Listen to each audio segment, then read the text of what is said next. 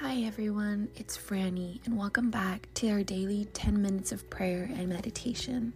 Today's topic is about having the great honor of living and walking with God by your side.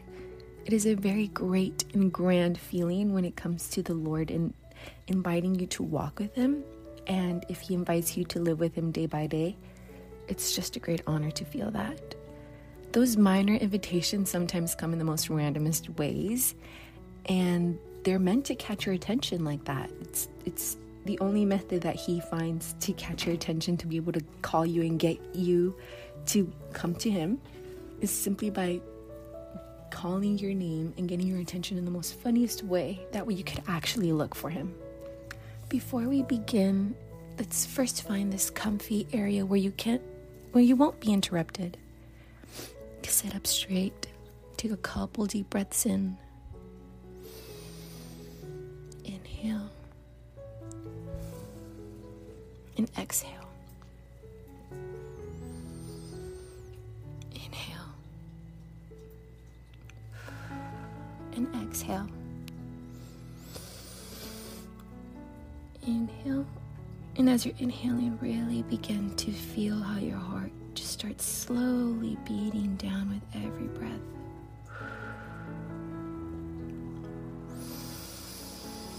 Find focus as you breathe in and out. Broaden up your chest and let your heart go to Him.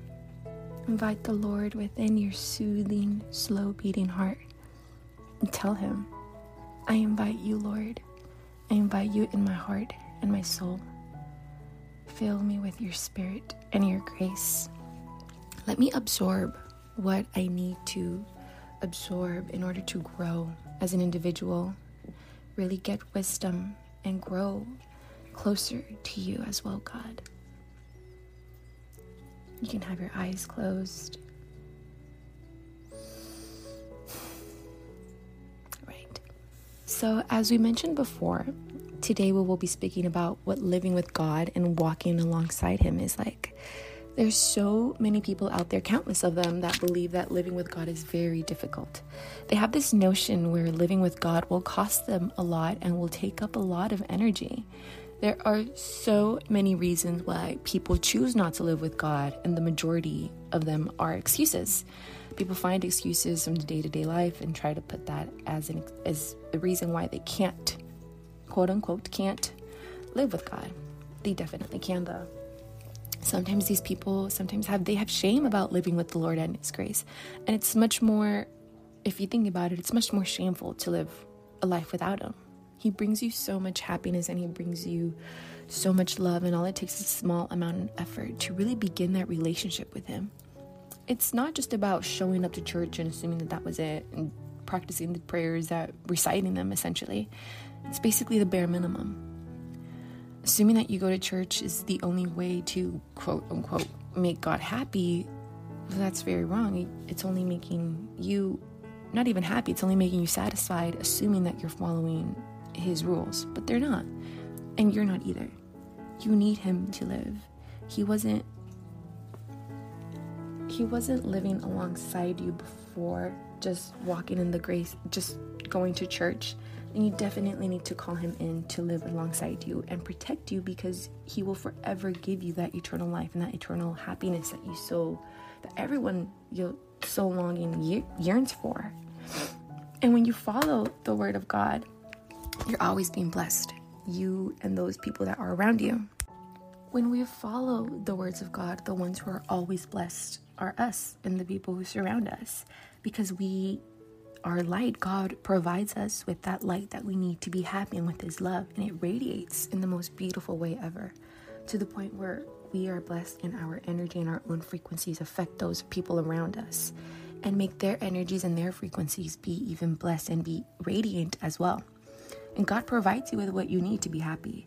When you follow his teachings, the teachings of Jesus, the feeling that you get inside is not even describable. I can't describe it myself. You can't describe the taste of an orange without actually trying the orange. It feels much better than happiness. It feels like a blessing, like a light that emerges from your heart and it's like a sun like a sun radiating from your chest, just lighting, giving light to everyone around you. And that's that's what the beauty of it is. Feeling that light happiness, not feeling heavy, feeling like we're actually like obeying him. It's it's more of feeling his love within inside of you, thus then being able to learn about him, listen to his teachings, and practice it most of all. It's also very important to remember that God has everything. He is God. He literally is God, and He will give you what He knows that you need in order to live a beautiful and successful life. We need Him. We need Him more than He needs us because we need to have faith in Him and also live with Him to be able to live in peace. There is a parable in Matthew 20. It's basically, the story goes, it's basically a whiner, a rich whiner, who hired men to pick grapes from his vines. He hired some in the morning, he hired some midday, and he hired some in the afternoon. The ones who were hired in the morning obviously worked all day. The ones who were hired in the midday worked only half the day, and the ones who were hired at the end of the day worked only for about an hour. However, before he hired these men, he told them that he will give them each one gold coin. That's what he said. So, when he gets those workers and he has the, some of them working since the beginning of the day, others he hired in the midday, and the others hired at like in the afternoon, you know, roughly just an hour before they stopped working. At the end of the day, when it came to paying them, he each gave them one coin. He gave one coin to those that worked all day. He gave one coin to those that worked only an hour. And those who were working all day felt furious, obviously, because they felt that they were cheated. They felt that they deserved more because they had been working there for a longer time. However, the owner, the wine owner, told him, Did I not say I was going to pay you one gold coin? And that is what he said. And he stuck with his word. This is essentially going to speak metaphorically on what it's like to live day by day with God sometimes those people that have been living with him since childhood, you know, like your parents take you to church and they have you practice his his teachings and everything since since you're a kid. Sometimes it feels very like like a hard commitment almost. It feels like it, it's something that you can't um, shake off and that it might be even difficult to live by because you've been doing it for so long. However, it's important to know that your blessings aren't different from those the are different from those that have been walking with God just recently. Walking with God is more of an invitation, and if He invites you, then accept it, whether it be in the beginning of the day or whether it be the last hour of the day. You accept that invitation, that way you could receive His blessings, receive that gold coin from God. There's some people that have been walking with Him for a long, long time, even in their adulthood life, they're conscious about what it's like to live and understand with God. But unlike those who just began walking the path of the Lord and they barely understand what it is, they're also living in grace. But they too have the same reward in heaven, as do we. And many people who have walked with God like their whole life sometimes we feel entitled to receive more blessings or receive more physical rewards from Him because we assume that we've been walking with Him the longest, right? rather than having the simple reward of his love. But sometimes we we then take those we, we get blessings but we don't look at them as blessings because we've already understand what it's like living with god day by day but those people who just started walking with god their blessings they're it's something beautiful and new to them because they're experiencing what it's like to really live with god and be committed to him and be committed to his grace and sometimes even us that we've people that have been walking with God for a long time, we see others that choose to live a worldly war. They they they choose their chaotic life. They choose living everyday basis as the next person does without the Lord and simply living following the trends that everyone today does, you know, just fulfilling that that worldly part of you. And seeing people that do that and seeing them live quote unquote happy, because that happy is only, happiness is only temporarily when you live like that. Sometimes it discourages us, the people that have been walking with God for a long time, because we see them enjoying life and we see them having fun and we see them, you know, just living. And we're here, you know, obeying the word of God and be more patient and be more settled to Him. And sometimes it could discourage us from literally being with God because we see them enjoying life. But if you think about it, those people are only looking for something to fulfill that empty void in them that could only fulfill them for tempor- like a temporary amount of time. Living with God is an endless amount of happiness where you don't even feel the need to look to go out and try to fill that void of happiness that it's only going to be temporarily. God is a feeling that can't be compared that can't be compared to anything else in this world. And it's something that can't be copied either. You need to search for his love as well as accept his love and accept his invitations to live aside him and to walk with him those people sometimes even believe that walking alongside with God is a task and it could be very difficult. And they go to church and they do all the sacraments, but for them, living with God is just a task. It's a great deal for them.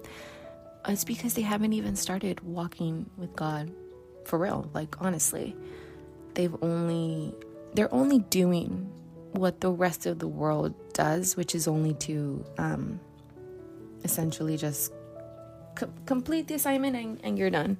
But it's more than that. It's actually finding grace and finding that love within Him. And any little thing, it could be from the most simplest smile of a baby to to something even chaotic. It's fine.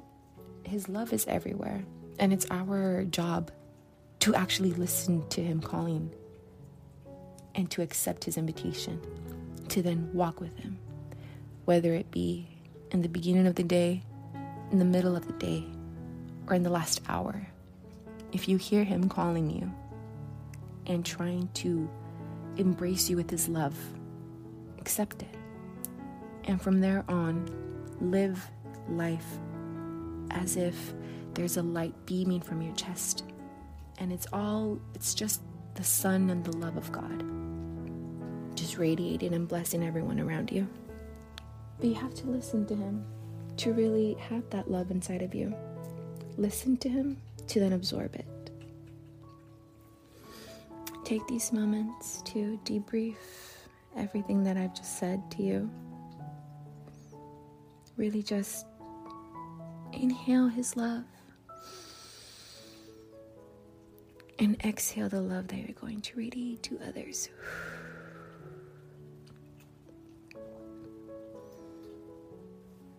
Inhale one more time. And exhale.